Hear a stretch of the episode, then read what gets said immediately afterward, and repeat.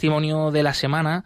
El próximo viernes se estrena la película Vida oculta del afamado director Terrence Malick, que narra la vida del beato y mártir Franz Jagerstatter.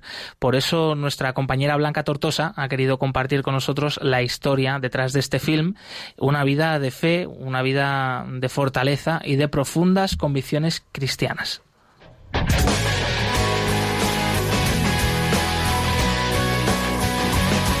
Testigos del siglo XXI.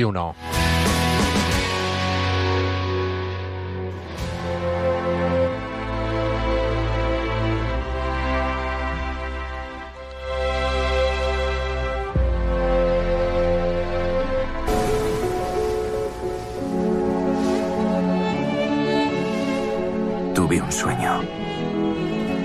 Soñé que podíamos construir nuestro nido arriba, en los árboles.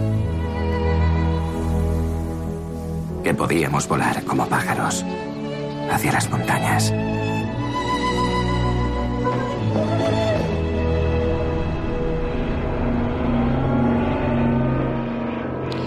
Pues sí, este viernes 7 de febrero se estrena en los cines de toda España la película Vida Oculta de Terrence Malick, director 13 veces nominado al Oscar.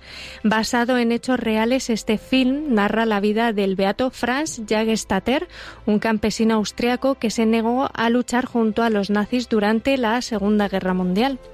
Franz Jagerstatter nació el 20 de mayo de 1907 en la aldea de St. Radegung, en Austria, a pocos kilómetros de la frontera con Baviera. Durante su adolescencia y juventud se distinguió por su alegría y vitalidad, y a pesar de las tentaciones propias de su edad, permaneció siempre firmemente arraigado en los principios de la fe. Rezaba todos los días y recibía con frecuencia los sacramentos. En 1931 su padre y propietario de una granja enfermó y Franz se vio obligado a ocuparse de ella para mantener a la familia. En 1936 contrajo matrimonio con Francisca Schwaniger y tuvieron tres hijas, Rosalía, María y Luisa. Los esposos eran católicos, practicantes profundamente devotos y recibían diariamente la comunión. Llamado a cumplir el servicio militar en 1943, en plena Segunda Guerra Mundial, declaró que como cristiano no podía servir a la ideología nazi y combatir una guerra injusta. Su vida y su elección reflejaban su radical seguimiento de Cristo y del Evangelio. El padre José Carobaz, su párroco, tras una conversación con él pocos días antes de que lo reclutaran, escribió me ha dejado sin palabras porque tenía las argumentaciones mejores. Queríamos que desistiera, pero se imponía siempre citando las escrituras. Franz reflejaba siempre una enorme serenidad y su adhesión al Evangelio manifestaba su sencillez, su firmeza y su profunda fidelidad a los valores cristianos. Por ello, frente al terror que desplegó la guerra y el consiguiente olvido de Dios, Franz elevó su voz sin alardes pero con gran valor para defender a la Iglesia de la furia anticlerical y para anunciar con su ejemplo el amor al prójimo, al prójimo hermano en Cristo, y no un enemigo contra el cual combatir. Franz fue procesado por insumisión ante un tribunal militar en Berlín que le condenó a muerte el 6 de julio de 1943. Permaneció detenido desde marzo hasta mayo en la prisión militar de Linz. Desde allí fue trasladado a una cárcel en Brandenburgo en espera de la ejecución de la sentencia. No puedo jurar lealtad a Hitler. ¿Crees que tu desafío puede cambiar cómo son las cosas?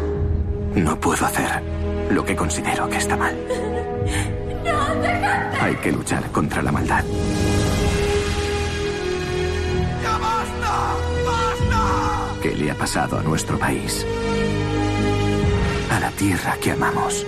No puedes decirle que no a tu raza y a tu hogar. Eres un traidor.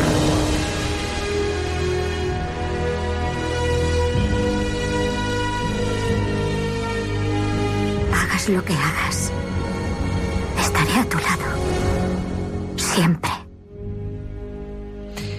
Quienes compartieron con él aquellos meses testimoniaron que soportó las pruebas con infinita paciencia, en particular el profundo dolor de la despedida de su esposa y de sus hijas.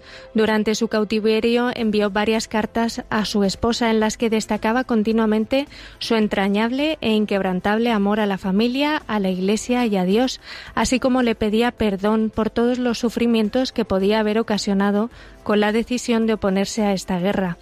Finalmente, el 9 de agosto de 1943, poco antes de ser guillotinado, el padre Jockman le administró los últimos sacramentos y le preguntó si necesitaba algo. Franz contestó con gran entereza.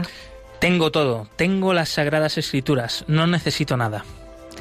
El 26 de octubre de 2007, Franz Jagerstatter fue beatificado en Linz, Austria, y en la ceremonia a la que acudieron cerca de 5.000 personas estuvieron presentes también su viuda, Francisca, y sus tres hijas.